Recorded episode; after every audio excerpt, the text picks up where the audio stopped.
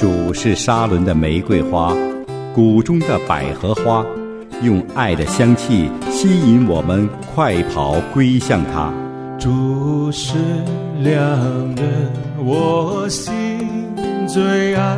那一天香草山的见你，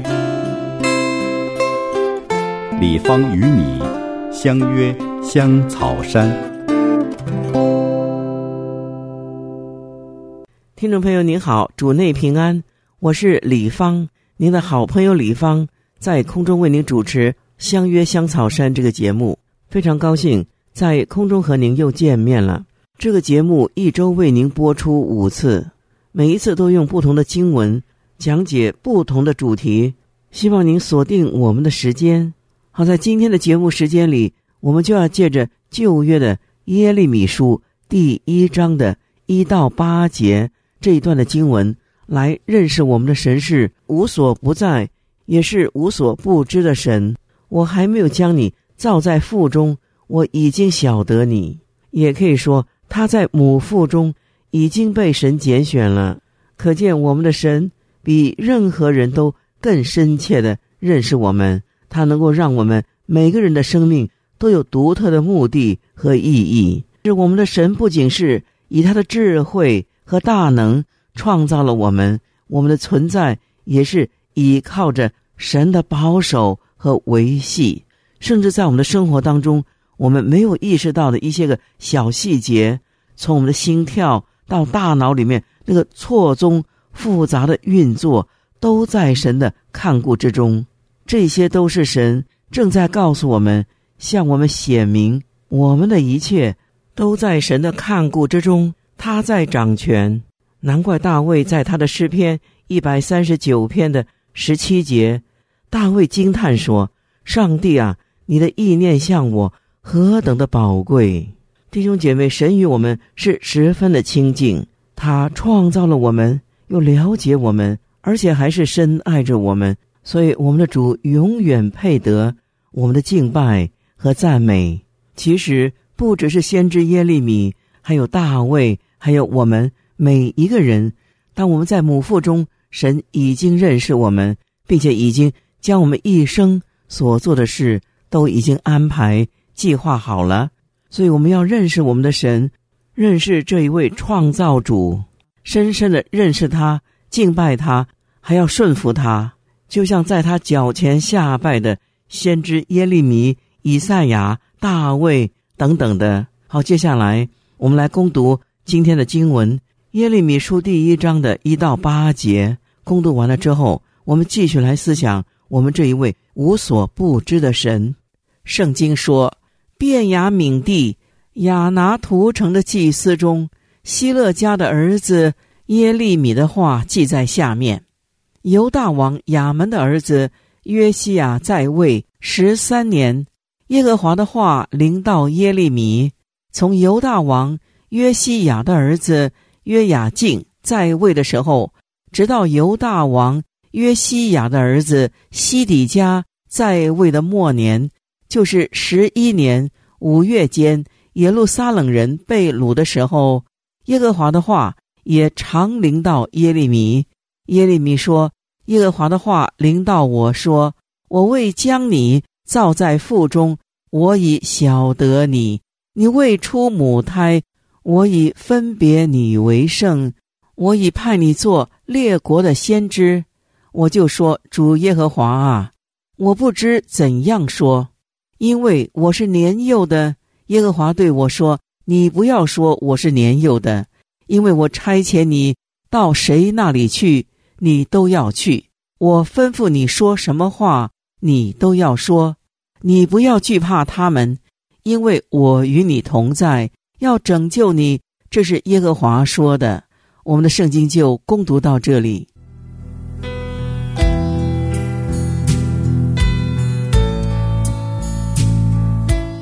以赛亚书四十九章十五节，圣经说：“妇人焉能忘记她吃奶的婴孩，不连续她所生的儿子？既或有忘记的，我却不忘记你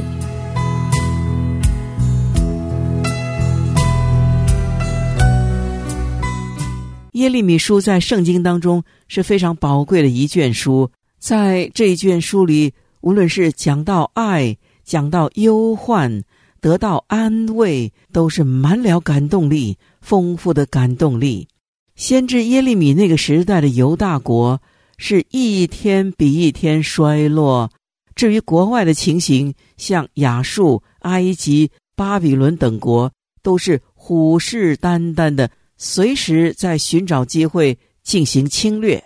至于国内的情况呢，那更是糟糕啊！上至君王、首领，下至老百姓，他们都离弃神、拜偶像，道德方面自然是堕落。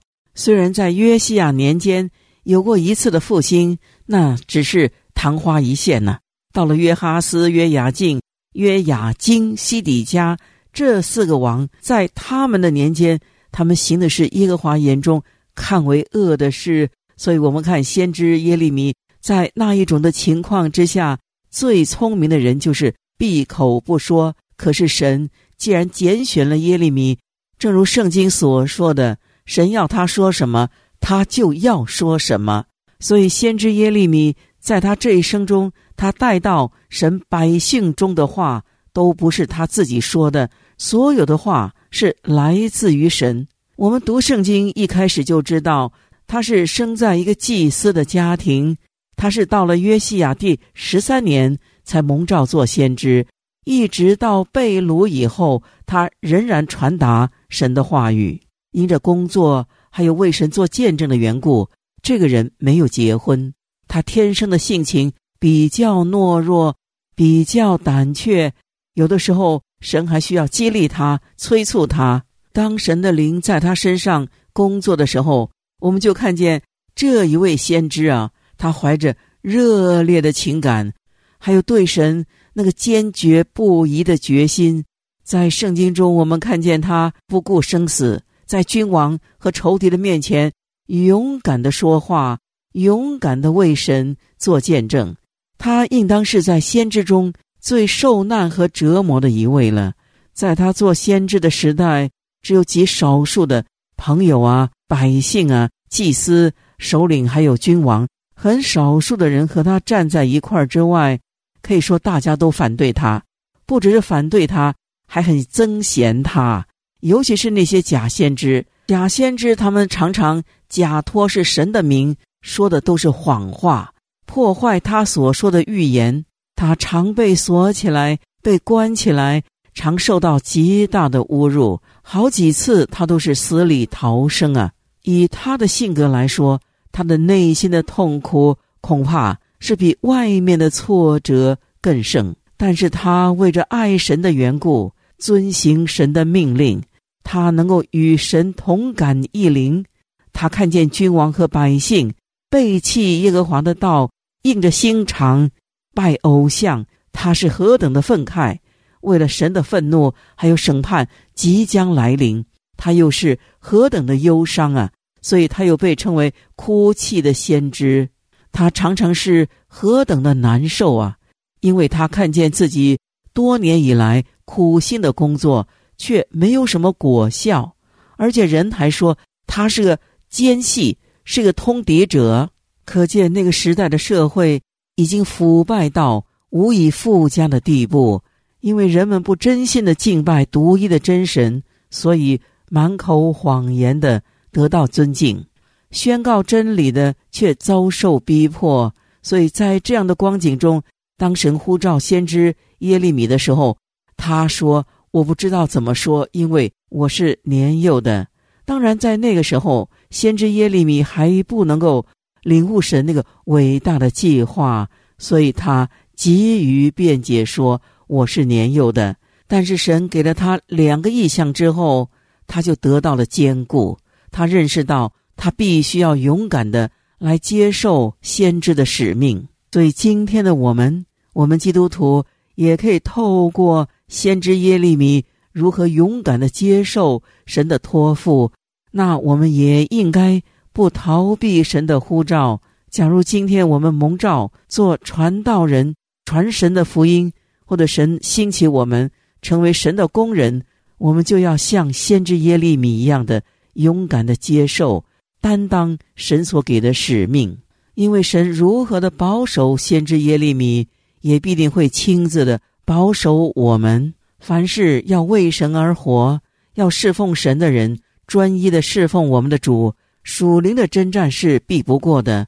但是我们的神已经胜了这场战争，因此要战胜仇敌的是我们的神。我们只需要依靠神，按照神的话来做，就已经得胜。先知耶利米是神所知道的。圣经告诉我们，主说：“我未将你造在腹中，我已晓得你；你未出母胎，我已分别你为圣。我已派你做列国的先知。”我们来看这一节的经文：先知耶利米还没有出生，神就已经将他分别出来做先知的侍奉。虽然他是生在一个祭司的家族。他应当是做祭司的，可是神在那个时代，神选他出来做先知的工作，就像保罗他被拣选的过程也很类似啊。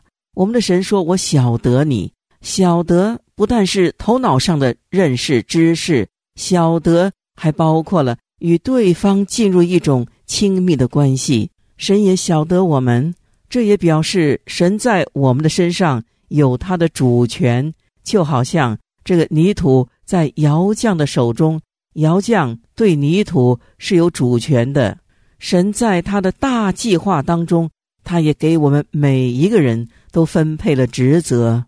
就像神对耶利米说：“已经分派他做先知了。”先知耶利米他是可以拒绝上帝的呼召。我们也是一样，每一个人出生都得到一次的机会，我们的责任就是使这个机会。可以实现。我们的神既然对每一个人都安排了计划，在我们的人生当中为我们所指定的那个特殊的位置，是根据于我们的能力。神给我们多少的能力，我们就去做自己该做的事。重点是我们应当找到自己的位置，找到了就努力的去实行神对于我们的旨意，实行神的计划。神安排我们每一个人的工作方式，我们的人生的计划都不一样。保罗是被安排要向外邦人传福音的，为着耶稣基督的名，我们的主说他要受许多的苦难。至于先知的职分，先知耶利米他是直接的接受上帝的启示，然后传达给别人，成为神的代言人。先知最重要的是。心里面没有杂念，没有自己，没有老我，他才能够清楚的下达神的命令。其实我们也是一样，我们对于神所给我们的责任，我们除了顺从之外，我们的心要纯一。就如我们的主耶稣在登山宝训第六章的二十二节、二十三节说：“眼睛就是身上的灯，你的眼睛若嘹亮，全身就光明。”你的眼睛若昏花，全身就黑暗；你里头的光若黑暗了，那黑暗是何等大呢？这种黑暗是与神隔绝的黑暗。但是主说，清心的人有福了，因为他们必得见神。所以我们要做一个清心的人。好，今天我们的节目时间已经到了，主必赐福于您，我们明天见。天里的何等的高。